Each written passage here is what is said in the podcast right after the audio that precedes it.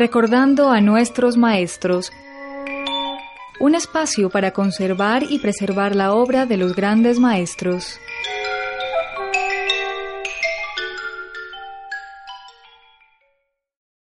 Amables oyentes del programa Recordar a nuestros maestros, sean todos bienvenidos. Como lo habíamos anunciado la semana pasada, en el día de hoy tendremos el último programa de este año 2008, ya que la emisora pasa a una programación especial por la época de Navidad y Año Nuevo. Para terminar nuestro programa, tenemos un invitado muy especial que es Alfredo Molano, con la intervención que tuvo en el Foro de la Solidaridad realizado por Confiar en el pasado mes de octubre. Tendremos en primera instancia la presentación que hace Marta Restrepo, directora de la Fundación Confiar, de Alfredo Molano en dicho evento. Les recuerdo a todos nuestros medios de comunicación, nuestra página web www.corposuleta.org, nuestro correo electrónico corposuleta.gmail.com y nuestro teléfono 230 3751. Deseándoles a todos que el programa sea de su agrado, los dejo entonces en compañía de Alfredo Molano. Alfredo Molano es un humanista, conversador, historiador y periodista. Descubrió una manera novedosa y válida de hacer sociología a partir de una postura ética y en perspectivas políticas, en el sentido de perseguir una sociedad distinta, más igualitaria y más justa le ha dado un giro al ejercicio de la sociología clásica y tradicional. Su formación académica como sociólogo la realizó en la Universidad Nacional de Colombia, a la vez que participaba en grupos extraacadémicos que organizaba Stanislao Zuleta, donde se hablaba sobre economía, política, filosofía, literatura y psicoanálisis. Estos debates le permitieron alojar la experiencia personal que traía de la reforma agraria, donde participó en el gobierno de Carlos Llera Restrepo, y darle un sentido más histórico y político. Profesor de varias universidades, escritor y periodista y columnista editorial, ha recorrido el país buscando historias de colonización y violencia, temas que lo apasionan. Ha divulgado sus hallazgos y pensamientos a través de sus más de 15 libros que ha publicado y escribiendo reportajes y crónicas en revistas y periódicos nacionales o internacionales. Y a través de una serie de programas en televisión, especialmente el programa Travesías, el que le dio la posibilidad del premio de periodismo Simón Bolívar al mejor reportaje para televisión por programa Chenche, La Fuerza de la Tierra, de la serie documental Travesías. Premio Nacional del Libro de Cultura y Premio a la Excelencia Nacional en Ciencias Humanas de la Academia de Ciencias Geográficas. Con Alfredo Molano hay una provocación permanente a redescubrir la historia de Colombia a través de dedicarse a las historias de la gente.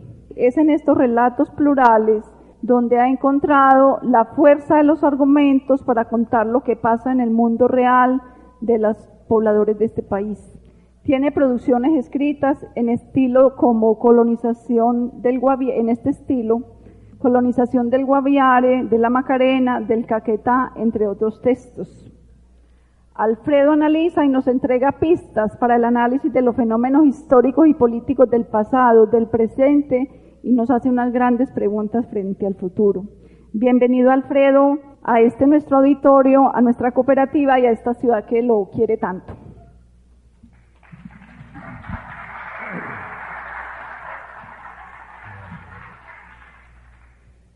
Le agradezco mucho los aplausos de ahora y los anteriores. Y siento desilusionar a los que estaban esperando a, Galeano, ¿no es cierto? naturalmente entro así en una situación de inferioridad muy grande. Yo un poco fiel a mi, a mi manera de, trabajar. Voy a contar algo de la historia, pero no la historia del, del movimiento de mayo del 68, sino un poco la historia de mayo del 68 en Colombia como nosotros la vivimos en esa época. Tengo la suerte de encontrar en este, en este auditorio a dos personas que marcan mi mayo del, 98, que son José María Rojas y Klaus Meska. Por azar nos encontramos hoy aquí, juntos, pero, pero me van a permitir ellos dos guiar un poco mi exposición. Con José María nos encontramos en la Universidad Nacional en el año 63. Yo venía de una serie de, de, colegios, ¿no es cierto? Había comenzado en colegios aristocráticos y terminé en el colegio más perrata de Bogotá, donde había un solo profesor que daba clases.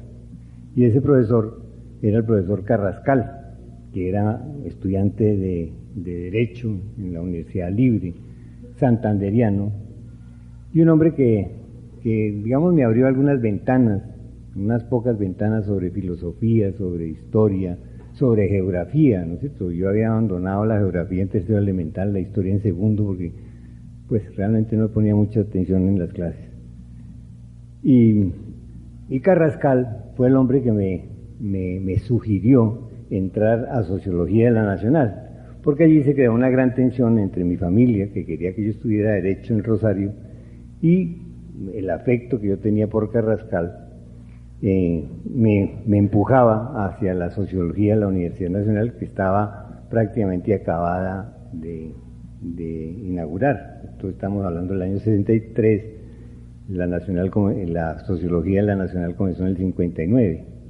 A mi entrada conocí varias figuras que con el tiempo se volvieron importantes, muy importantes para mí y yo creo que para, para buena parte del país y para la izquierda en general. Fueron Camilo Torres, eh, Eduardo Mañaluna y Orlando Falborda, que acá, estos dos acaban de morir. Eh, me hicieron una entrevista muy informal, muy, muy franca, muy, muy tranquila, sin ribetes académicos, sino con preguntas directas que a mí me acomodaban, porque si a mí me hubieran preguntado algo sobre la sociología o sobre Comte o sobre Marx, me había quedado en Bavia, pues había quedado sin respuesta. Era más o menos que porque quería estudiar sociología y dije pues lo que todo el mundo decía, yo quiero estudiar sociología porque es la ciencia de lo social y por lo tanto si yo sé qué es lo social puedo intervenir en lo social al favor de, bueno, de la paz o de la o de la gente o de, la justicia, en fin. Ese fue mi, mi, estreno, en, digamos, con estos tres personajes tan influyentes, todos los cuales nos dieron clase, a José María y a mí. José María venía con muchos muchachos de, de provincia. José María ha nacido en el, en el Tolima y llegaba arrastrando, digámoslo así, ese dolor de la violencia de los años 50. Yo recuerdo que él, sus eh, sus eh, exposiciones orales a los que nos obligaba una profesora muy querida, Nelia Aparicio, eran normalmente sobre la violencia y alguna que recuerdo mucho que hablaba de la prostitución de las palabras. yo no sé qué quería decir, pero era algo, una diatriba contra el Frente Nacional, si no estoy equivocado. Pero como, como ese muchacho, había otros muchos de provincias, del Tolima, de Santander, de Santanderes, del Valle, y nos, fuimos juntando ahí en, los corredores, en los pasillos de sociología, un poco en el plan de, de, gozarnos la universidad, de gozarnos la entrada a la universidad. Yo en ese momento, antes de que José María vaya a hacer un chiste, los primeros días fui de corbata a la universidad. Fui de corbata porque pues eso era casi un título, ¿no es cierto?, la corbata en ese momento. Pero poco a poco, digamos, ese, ambiente un poco eh, suelto, un poco alegre, fue convirtiendo en un ambiente pesado y un ambiente duro. En primer lugar, frente a la Facultad de Sociología había una piedra, un monumento, a Uriel Gutiérrez, justamente en el sitio donde Uriel Gutiérrez había caído. Uriel Gutiérrez fue uno de los, de los estudiantes que eh, asesinó se, asesinó el ejército durante el periodo de Rojas Pinilla en una protesta masiva en el año 54 contra los primeros brotes dictatoriales reeleccionistas de, de, Rojas Pinilla. Rojas Pinilla, que había sido, que había subido al poder, pues apuntalado, aplaudido, por todo el establecimiento, fue cayendo en desgracia con el establecimiento mismo en la medida en que quiso eh, prolongar su, su, su, presidencia, su, su papel, eh, digamos, de árbitro entre el Partido Liberal y el Partido eh, Conservador en, durante la época de la violencia. En la, en la universidad se respiraba todavía ese ambiente de la violencia de los años 50. La gente contaba lo que le había a su papá, lo que le había a su mamá, lo que ellos habían vivido desde niños en, esa, en, esa, en, ese periodo. Eh, y de alguna manera Rojas Pinilla, vuelvo un poquito atrás, Rojas Pinilla quiso congraciarse con el establecimiento y congraciarse sobre todo con los, con los Estados Unidos, sacando en la legalidad del Partido Comunista, ¿no es cierto? Y atacando a, mm, al, oriente del Tolima, a Villarrica, donde todavía hay gente, había gente, viejos guerrilleros del Sumapaz y viejos guerrilleros del Chaparral y del sur del Tolima, que no habían entregado armas y se habían, eh, concentrado en esa zona.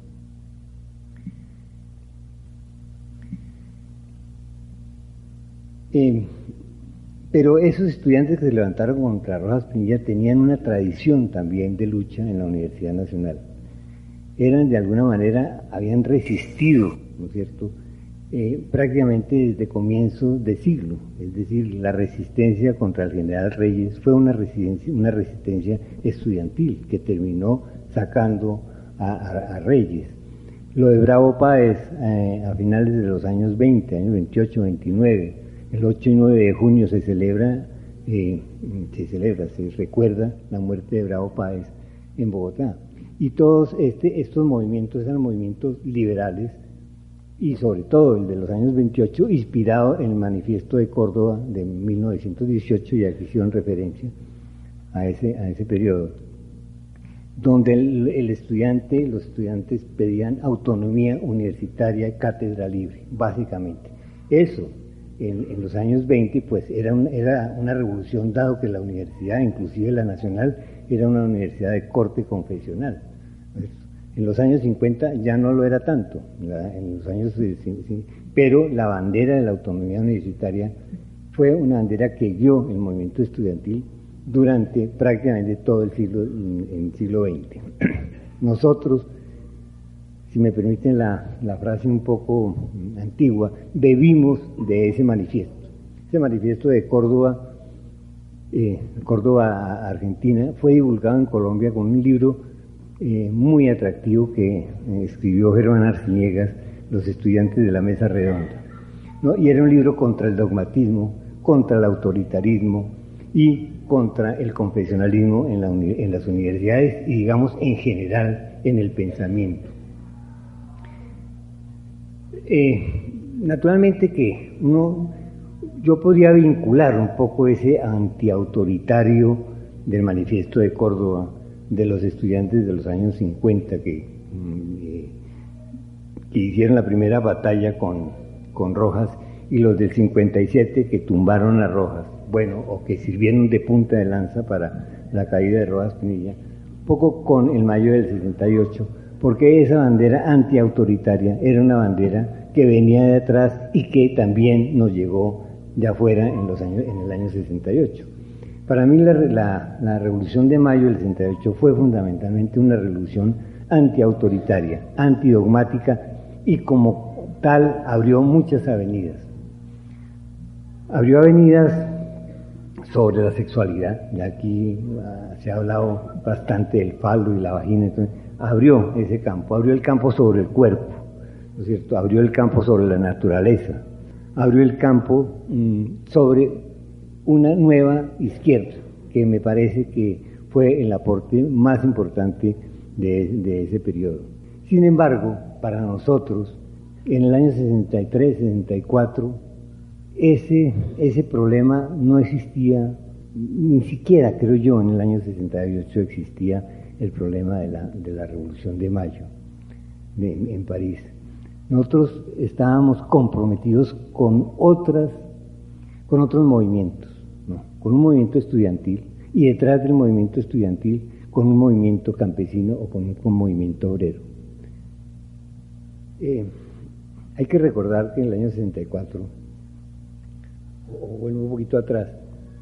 Quiero decir con esto que para nosotros durante ese periodo influyó muchísimo más la revolución cubana e inclusive el Vaticano II, ¿no es cierto?, que propiamente la revolución de mayo, porque lo vivíamos directamente. Las FARC habían sido fundadas en el año 65, el ELN también, yo creo que el EPL es más o menos mm, contemporáneo, así esos tres movimientos fueran expresiones, de alguna manera, de, la, controversia eh, política internacional.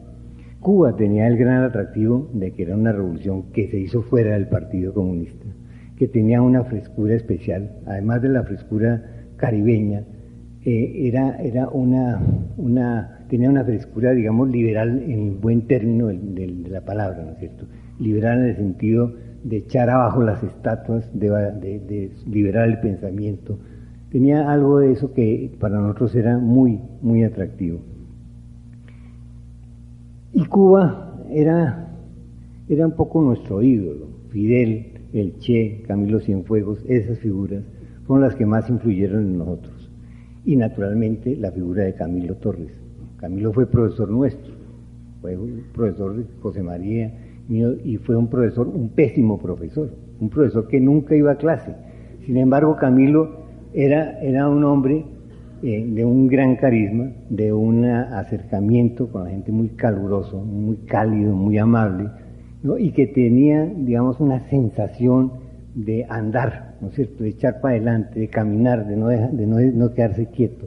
Uno lo veía pasando por la universidad, pero iba para el barrio de Las Cruces, venía de Las Cruces iba para el barrio de Los Alcázares. Era un hombre que se movía muchísimo y uno descubría detrás de los movimientos de Camilo algo escondido, que después, cuando se fue para el monte, sabíamos de qué era. Supimos que, de qué se trataba. Nosotros nos apegamos mucho al movimiento estudiantil, a la, a la Federación Universitaria Nacional, y en ese sentido dimos peleas muy honrosas y muy dignas. Sacamos ayeras Restrepo eh, alzado de la Facultad de Derecho, leímos cocotazos en la calva, así brillante, limpiecita, ¿no es cierto? Y eso nos costó que el, viejo Lleras entrara a los tanques a la universidad. Y eso para nosotros fue, digamos, el acto más eh, irreverente, ¿no? que rompió el sagrado recinto de la libertad universitaria, porque los tanques entraron por la 26, por la 45 y se cuadraron frente a la, a la, Facultad de Derecho, frente a la Facultad de Sociología. Ya para esa época se habían echado abajo las estatuas de Santander y de José Eustacio, eh, eh, no, no, no, de, del santanderiano. bueno, se me olvidó, pero un literato, Colombia siempre, como dice Malcolm Díez, literatura, eh, gramática y poder van juntos. Estaba Santander y estaba ese otro gramático, poeta, hacendado, etc.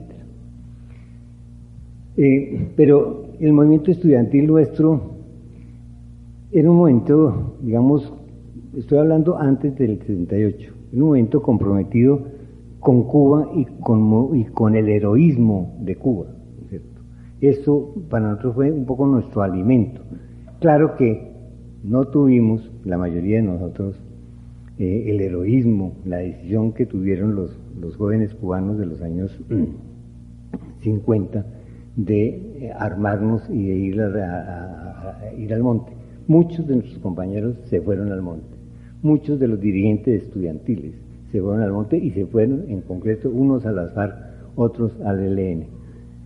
Nosotros en la universidad nos quedamos un poco alimentando la esperanza que ellos y ellos significaban y que ellos defendían, y enviándoles de vez en cuando eh, una lata de sardinas, ¿no es cierto?, que a veces comprábamos de miedo a robárnosla, o, haciendo otros eh, actos heroicos, como uno que recuerdo en este momento, que fue ponerle una bomba a Washington. Washington, en la plazoleta de los, de los eh, en la plazoleta de San Diego, una estatua enorme, ¿no? blindada contra todo tipo de actos terroristas, y nosotros le pusimos un taco de dinamita, me perdona, en el fundillo, ¿cierto? a ver si lo podíamos derribar. Y nos eh, quedamos a cinco cuadras esperando el golpe. No, no puede ser. un poquito más, a, seis cuadras, a siete cuadras. Bueno, nunca oímos el estallido del taco de dinamita y cuando volvimos a mirar qué había pasado, simplemente no había pasado nada. El taco se desapareció, la estatua no, ¿no es cierto? Y eso dio, naturalmente, en el grupo que lo hizo, lugar a una enorme eh, diferencia, controversia, división de carácter ideológico, político y epistemológico, como es usual en la izquierda. Esos eran los actos, digamos, un pocos que hacíamos, pero debo reconocer que había gente mucho más valiente que nosotros, que fue al monte, ¿no es cierto? Mm. Y de esa experiencia, de alguna manera, nace, de los que se fueron para las FARC, el M-19. Por el lado del ELN, siguieron a Camilo muchísimos, bueno, algunos estudiantes, presidente de la FUN, Julio César Cortés, Hermida Ruiz, eh, y un grupo de, médicos que sacaban en esa época un, periódico que se llamaba El Bisturí.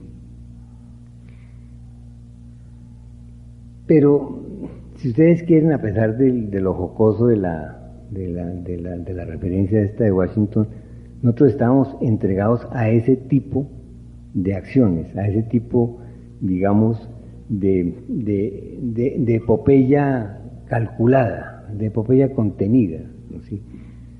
Yo tengo la sensación de que Camilo nos evitó que todos fuéramos al monte, porque Camilo se subió, ¿no es cierto?, sin despedirse, digámoslo así. Camilo mm, desde allá eh, mm, hizo, eh, escribió la famosa proclama a los colombianos, que sí repartimos y que sí en algunas, mm, en algunas personas eh, significó cárcel y significó allanamientos, etcétera. Pero Camilo, digamos, se nos fugó en el horizonte hasta el día que lo mataron. Si a Camilo no lo matan, muchos de nosotros hubiéramos terminado en el monte. Si ustedes quieren, Camilo murió para que nosotros no lo siguiéramos dominaba en él una sociología académica comprometida con, los, con la gente del pueblo, un poco por su experiencia de, de, cura obrero en Bélgica, en Francia, y un poco también por el Vaticano II. Pero Camilo de alguna manera seguía un poco la influencia de ese movimiento estudiantil eh, mm, que, había defendido y eh, a causa de esa defensa lo habían sacado de la universidad. O sea, Camilo también bebía un poco de esa, de esa, de esa nutriente, ¿no es cierto?, del, del movimiento estudiantil. Tengo que decir que ese movimiento estudiantil en algunas regiones estaba emparentado, sobre todo en Santander, estaba emparentado aún con la guerra civil de los mil días. Muchos de esos dirigentes santanderianos que, llegaron a la Universidad Nacional o mm, estudiaban en la UIS, que fue otro de los grandes movimientos estudiantiles, sus abuelos habían sido mm, coroneles o soldados de la guerra de los mil días y muchos traían ese impulso. Los santanderianos tienen siempre ese impulso, ¿no es cierto?, de insurrección civil, ¿no? de insurrección civil liberal que entre otras cosas, que entre otras cosas, crea el fermento del ELN. El ELN nace no solamente de la experiencia cubana, de, la, de la, ¿cómo se llama? de la capacitación, perdónenme la palabra, de las instrucciones que recibió un grupo de, de jóvenes que venían de la JMRL, sino también de un pensamiento muy comprometido de carácter católico. Y si uno sigue, le sigue las pistas a la LN, sus territorios, ve claramente una asociación entre esas comunidades de base que nos hablaba esta mañana el profesor, ¿no es cierto? Y, el, y, el, y, los, y los sitios, ¿no es cierto? Las zonas donde el LN se apoyaba, que convergían también con las zonas de presencia del sindicato de la USO. La, si uno, el ELN no tenía, digamos, mucha fuerza eh, en, los campesinos, pero tenía esas dos, esas dos patas donde se apoyaba con una cierta fuerza. las comunidades eclesiásticas de base, vinculadas naturalmente a los campesinos, y la presencia de la Unión Sindical Obrera. Por lo tanto, a nosotros en, los, en, el, año, en el año 68, cuando llegan los primeros eh, de esa Revolución de Mayo, ya nos cogió mm, fuera de la universidad en el sentido académico, pero no fuera de la universidad como, digamos, como vínculos comprometidos, porque seguíamos de alguna manera la universidad. Con José María Paramos en la Universidad de Antioquia como profesores, eh, tratando de, de enseñar lo que nosotros no sabíamos, que era sociología, pues, porque era una materia completamente inaprensible, Ahí cabía todo y no cabía nada. Pero finalmente era un compromiso, era una, una relación más emocional con la gente y con el movimiento estudiantil, que en ese momento los viejos que están aquí recordarán, movimiento socialista, trotskista, eh, mm, eh, y, moirista, ¿no? muy fuerte. Un movimiento que no sabía nada de la revolución de mayo del 68, que no supo nada de esa revolución. Era, venía de otra, de otra raíz y tenía otras manifestaciones. Quizás es cierto que se vivía el respeto, el antiautoritarismo y todos esos elementos de que se ha hablado, también se daban en ese movimiento. Pero no había, no había ninguna conciencia, no había no conciencia, no había ninguna apelación a ese movimiento de mayo del 68, por lo menos hasta los años 70. Yo vine a conocer lo de la revolución de, París poco por Klaus Mescas, que está aquí, discípulo de Marcus ¿no es cierto? Y que nos, nos, trajo, digamos, ese, esa ola, ese fluvio, esa otra manera de mirar el mundo, de alguna manera no desconocida por nosotros en nuestra propia experiencia. Lo que habíamos vivido, las topías que armábamos, que organizábamos, la perspectiva de salir de, un estado de injusticia, de salir de una, de una, de una, de un sistema, de una, de una, de un sistema eh, eh, de, exclusividades, aristocrático, clasista, ¿no es cierto? Esa perspectiva la teníamos, ¿no es cierto? Pero no teníamos el lenguaje, ¿no es cierto?, irreverente de la Revolución de Mayo. Yo creo que la Revolución de Mayo en el año 68 nos, nos, nos encontró a nosotros sentados con Estanislao Zuleta estudiando el Capital, que leímos de pe a pa, es decir, si, si alguien puede decir en Colombia que se leyó El Capital, fue ese grupo que estuvo con su letra, que se lo leyó de tapa a tapa. Y no solamente que se lo leyó y lo estudió frase por frase, por lo menos del primer tomo, sino que lo combinó con otras perspectivas del mundo que la revolución, eh, que, los partidos comunistas habían cerrado, es decir, la relación con la literatura, con el psicoanálisis, con la filosofía clásica, con la economía política. Zuleta nos abrió realmente ese mundo a partir de, la lectura del capital. La lectura del capital significaba también leer a Freud, significaba también gozarse y llorar con Dostoyevsky, significaba meternos en el problema del matrimonio con Tolstoy. Es decir, Zuleta realmente para mí sí fue la revolución, ¿no es cierto? Sin, eh, sin eh, eslogan, ¿no es cierto? Sin esas frases de prohibido prohibir tan bellas y tan, eh, eh, digamos, tan, eh, tan fuertes, ¿no es cierto? Pero Zuleta era, era un pensador anárquico, ¿no es cierto?, que saltaba con una profundidad infinita de tema en tema. Una lectura con Zuleta del Capital, que terminaba muchas veces en la, en, la aguardiente, de todas maneras tenía una, una una búsqueda, ¿no es cierto?, de, una, de una integración del mundo, ¿no es cierto?, y no de su separación y compartimentación. Era un, un, eh, un mago de la palabra y un seductor irremediable. Seducía a hombres y a mujeres, ¿no es cierto? Nos podía tener vos horas enteras saltando de un tema a otro Yo recuerdo unas conferencias que dio en la Universidad Nacional, donde llegaba, por un ciclo de conferencias de él y otros conferencistas, al que yo asistía pues como en el auditorio, y él leía en el tablero las frases que, o los dibujos o las palabras que el profesor anterior había usado para su exposición. Y él se agarraba de esas palabras y esos, de esos, de lo que él sospechaba que había detrás de esa exposición y hacía una larguísima exposición sobre eso, sobre el funcionalismo, sobre las encuestas, sobre las entrevistas. ¿no?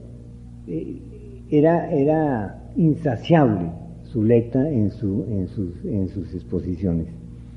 O sea que yo quiero juntar ahí a esos dos personajes, es decir, lo que nosotros traíamos del movimiento estudiantil, el compromiso con los campesinos, campesino con el movimiento de los años 20, 50, 60, el compromiso con la lucha armada. Hoy ya la ventaja de ser uno adulto mayor es que esa, esas cosas ya se pueden decir, pero eso fue un compromiso importantísimo para muchos de nosotros.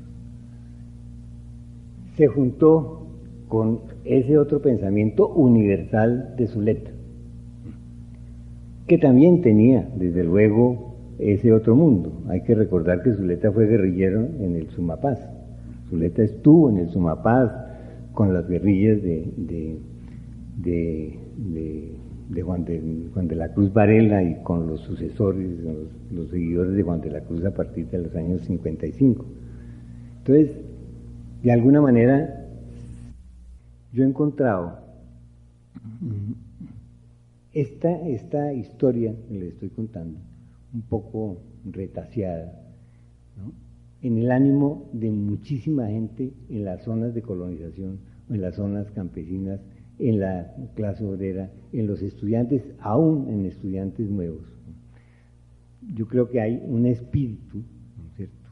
Llamo espíritu con las consecuencias que tenga esa palabra, que se conserva y se mantiene de irreverencia, de búsqueda de, revolucionar el sistema político, de resistir frente a él, ¿no? echando mano de, de todo lo que esté al alcance de esa, de esa fuerza, sean armas o sean discursos o sean mesas redondas o sean cooperativas o sea sindicatos. Lo que estamos viendo hoy día en el Cauca, lo que podremos ver mañana en las zonas de Calamaro, en, Magdalena, en zonas del Guaviare, del Magdalena Medio, lo que podremos ver pasado mañana en Urabá, hace referencia a una historia que la gente asume y que la gente está dispuesta a, afrontar, ¿no es cierto?, con todas sus consecuencias.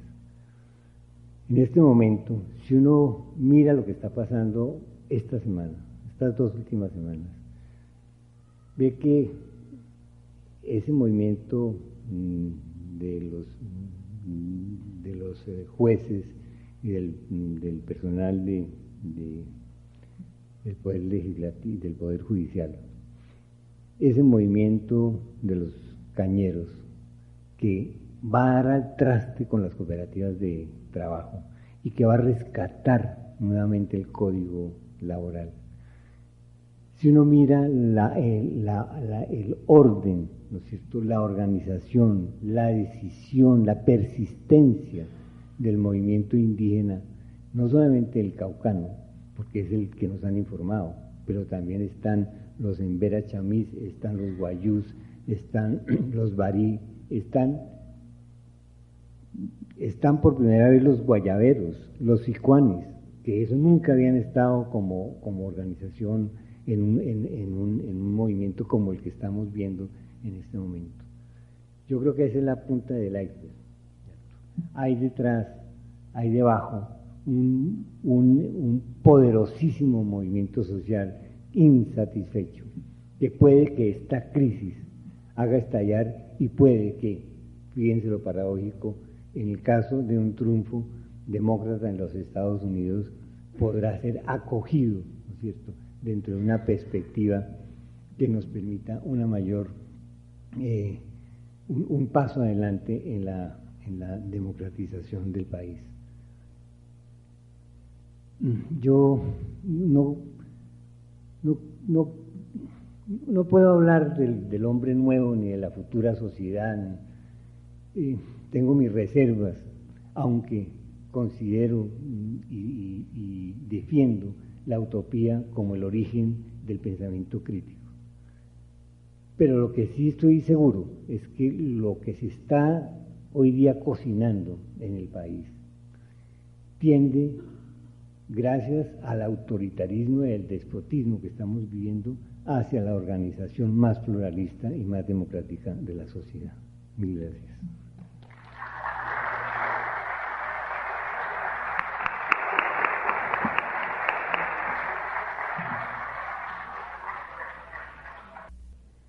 Bueno, seguimos con nuestras rondas de preguntas y, o intervenciones. Recuerden que si van a intervenir no más de tres minutos. Por acá, por favor, el micrófono en la mitad. ¿Dónde están nuestros personajes de los micrófonos? Mira, tía allí, mujer, aquí en la mitad. Listo.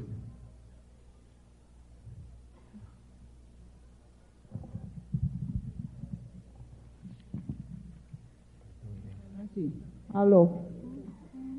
Em, hace algún tiempo yo leí una columna suya donde usted decía, pues si mi mente no me traiciona, que el gobierno debía de ponerle cuidado a los desplazados y a los pobres, que era el principal peligro que tenía este país, y no a la guerrilla o a la gente organizada, las eh, organizaciones de las que está hablando. Em, en este momento que estamos viviendo crítico, yo creo que cobra relevancia lo que usted planteaba en ese momento, que hace ya por ahí unos dos o tres años creo que leí eso. Eh, usted podía ampliar ese, ese mensaje que estaba enviando en ese momento. Ese sería pues como la, la inquietud. ¿Sí me entendió? Eh, digamos bien, bien, no. Pero, pero no, como estamos, estamos aquí entre amigos, uno tiene, el primer derecho humano es equivocarse. Digo por mi lado. O por el mío. Vale. Inténtalo de nuevo. Eh, usted decía en una ¿Qué, es lo que quieres que amplíe? Sí, que usted decía le decía al gobierno en ese momento o planteaba en esa columna que el peligro más grande para ellos no, no era la guerrilla o las organizaciones sociales, sino que le pusieran cuidado a los desplazados y a los pobres.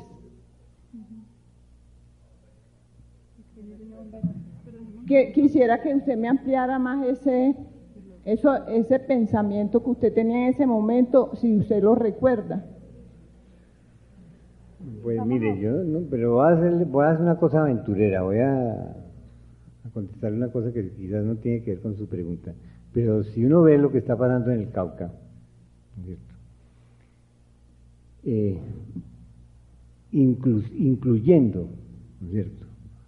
una eventual mm, relación del movimiento con la guerrilla, está, puede llegar a deducir que hay una una mirada política y una, una, perspectiva política nueva,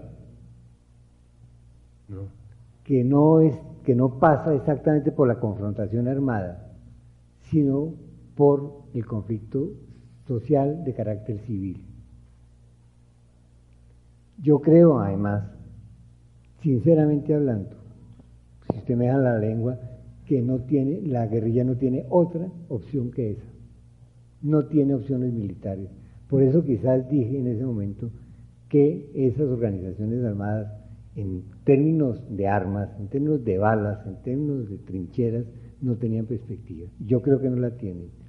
Pero la organización de la gente desplazada, desplazada del sistema económico, desplazada de la tierra, desplazada de la universidad, desplazada de usted donde quiera, ¿no es cierto? Esa gente, ¿no es cierto? Organizada, y respaldada, ¿no es cierto?, por una tradición histórica, sí puede tener un, eh, puede constituir una amenaza, por lo menos, para el sistema que hemos intuido, hemos deseado y no hemos visto. Sí. Buenos días. Eh, yo alguna vez leía en un periódico que en la guerra alemana algún grupo de refugiados o de gente que sobrevivió se reunían los fines de semana y de alguna manera, mm, así no tuvieran palpán, pero que iban a comprar un periódico como una ventana, como un oxígeno para ver qué pasaba en el mundo.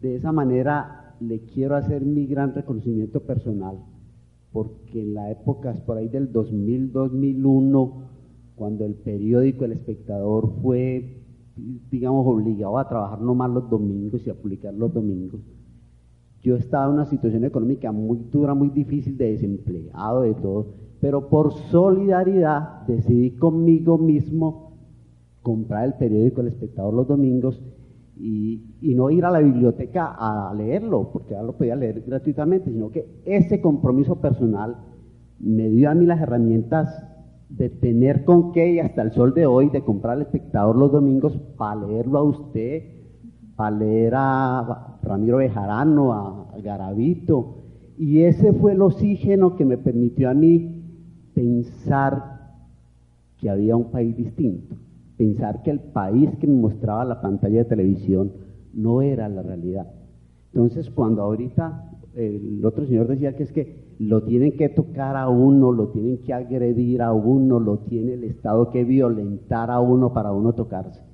Entonces, encuentra esas herramientas en palabras como las suyas, en, en, esa, ese oxígeno que tenemos como digno, ético aquí, para leer en medio de, de este caos y de este despelote. Entonces, mi intervención es simplemente para agradecerle personalmente ese oxígeno que me dio todos los domingos hasta el sol de hoy.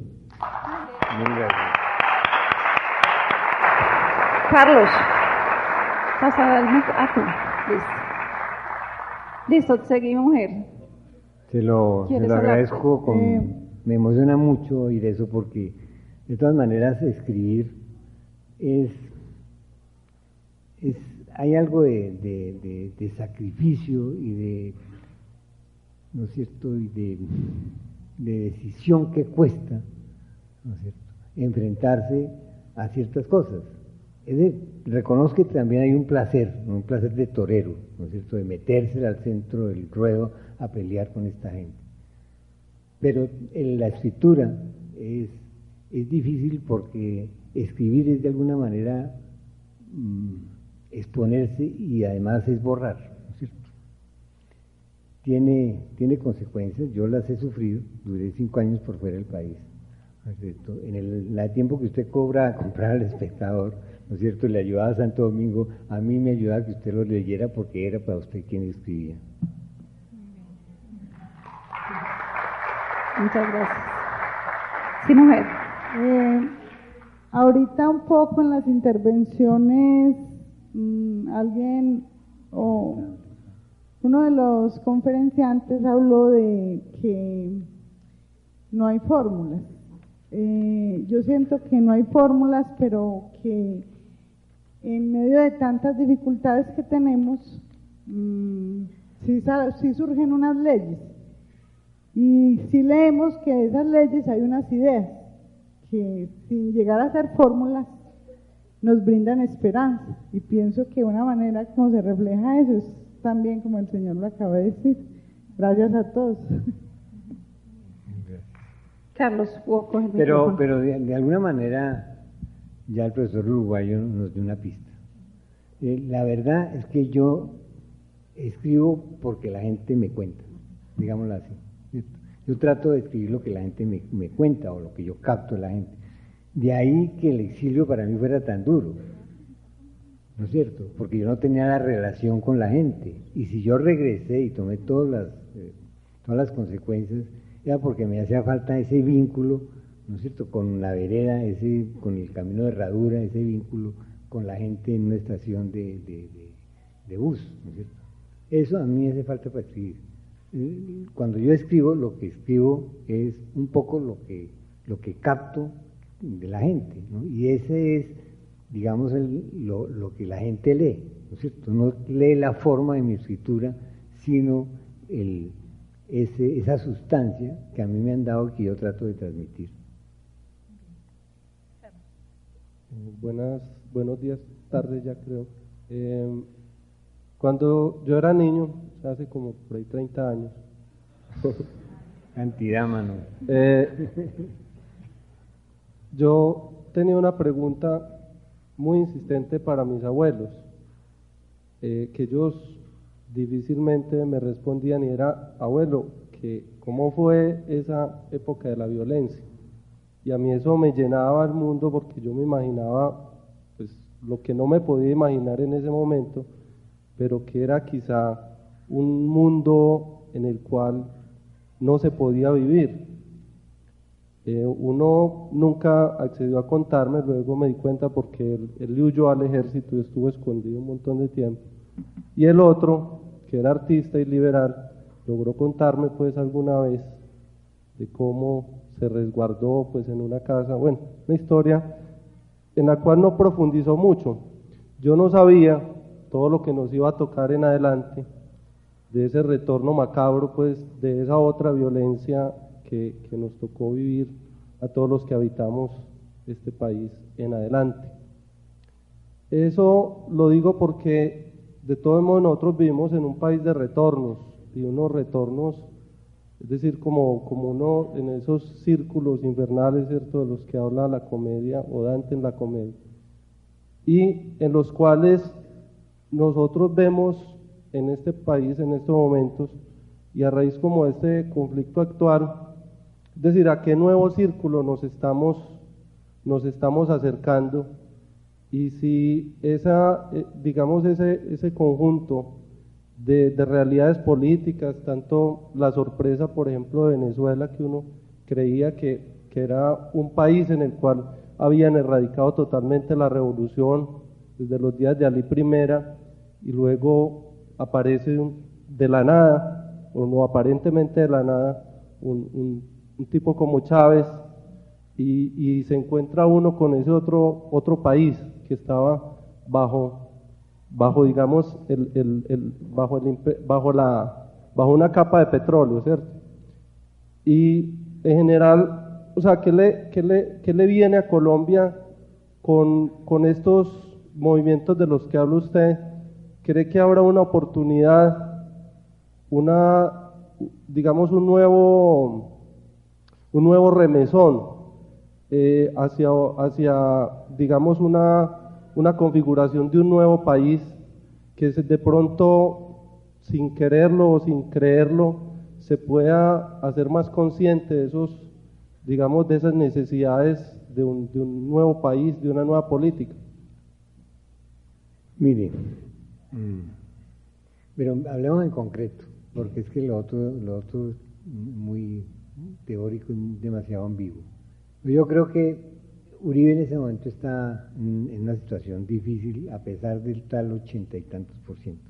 Ese ochenta y tantos por ciento, yo creo que hay, hay, una, una mentira bien contada. Claro, cuando uno se mueve por ciertos círculos, ese 84%, 90% es cierto. Cuando se mueven otros, no. En otros círculos no es, no es, tan, no, es tan, no es tanto. Pero yo creo que está en dificultad en dos sentidos.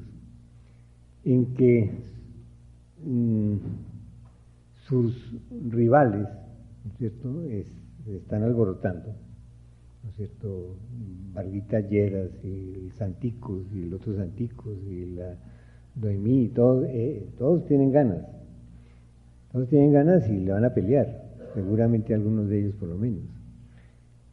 Pero eso es menos importante que pensar en quién, cómo va a administrar la crisis económica que de todos modos ya se está viendo y se le va a venir encima. Sobre todo en un sector muy importante, que es su clase media. La clase media tiene el 25% de su presupuesto comprometido con deudas. Con deudas que que, que, asumió, que se comprometió a pagar durante los últimos cuatro o cinco años, es cuando estaba en plena euforia la perspectiva eh, del auge económico y la figura de Uribe. Pero ahora esa clase media tiene que comenzar a pagar eso, esa fiesta que ya hizo. Y eso, junto con la, con la digamos, las, las, secuelas de la, o las consecuencias, efectos de la crisis mundial, pues va a comprometer, mucho la economía, va a comprometer el problema de la represión, ¿no es cierto? El ejército no puede seguir, o, la, la, seguridad democrática no puede seguir gastándose el 4.6 del PIB, que es más alto de lo que se estima que va a crecer el país en el próximo año, que es 3.5. Eso, eso no lo puede sostener él. Y además las demandas sociales van a ser crecientes. Y, los préstamos internacionales o las donaciones internacionales para mantener la seguridad democrática me parecen también difíciles. Y póngale a eso, ¿no es cierto?, el caso que los demócratas ganen. Ahí se le complica el panorama de los derechos humanos. Si ya estaba complicado con Bush y con los informes de amnistía o con Human Rights o con etcétera, etcétera, si ya estaba complicado, puede ser mucho más complicado en el caso de que Obama habrá un espacio más amplio y más flexible. Y ya fíjese usted que Vivanco lo está viendo. Vivanco está viendo que, que un, tipo como Montoya, en el caso de Obama, sería extraditado. Y está, hay que, hay que prepararnos para, para, esa, en esa perspectiva. Creo que los tiempos le son adversos a Uribe. Eso lo digo también con ganas de que sea. Y estoy viviendo de parte de la ilusión, pero también en parte de lo que se está viendo. Tenemos que leer los tiempos. No, podemos decir que esto va, que otra vez eh, va a presentarse, ¿no es cierto?, la, la suerte de la, de la seguridad democrática, la suerte que tuvo Uribe con un un, espectacular crecimiento de la economía mundial, ni con una tolerancia como la que tuvo con, Bush, ni un, ni un, eh, un, aplauso tan sistemático como ha tenido en las clases eh, que lo apoyan. Yo creo que ahí comienza las cosas a, no a resquebrajarse del todo, para que pasado mañana hay una, una revolución y caiga Uribe por el suelo y lo metan en la cárcel, pero yo, yo tengo mis dudas de que, de que Uribe pueda continuar por lo menos como está. Y él seguramente lo, lo ve así y puede pensar en que es mucho mejor aplazarse para el 2014, ¿no es cierto? Para no ni, ni, ni, administrar la crisis ni aguantarse a Obama, sino bueno, más adelante, ya cuando las cosas han cambiado para él.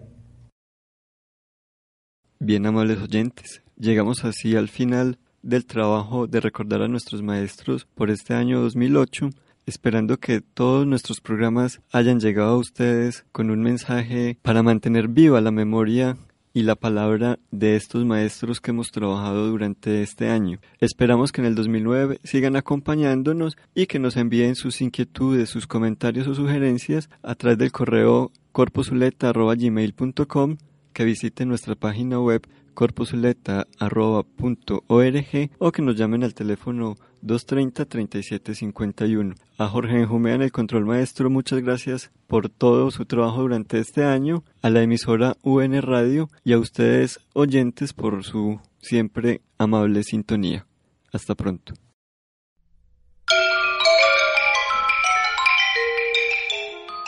Recordando a nuestros maestros, un espacio para conservar y preservar la obra de los grandes maestros.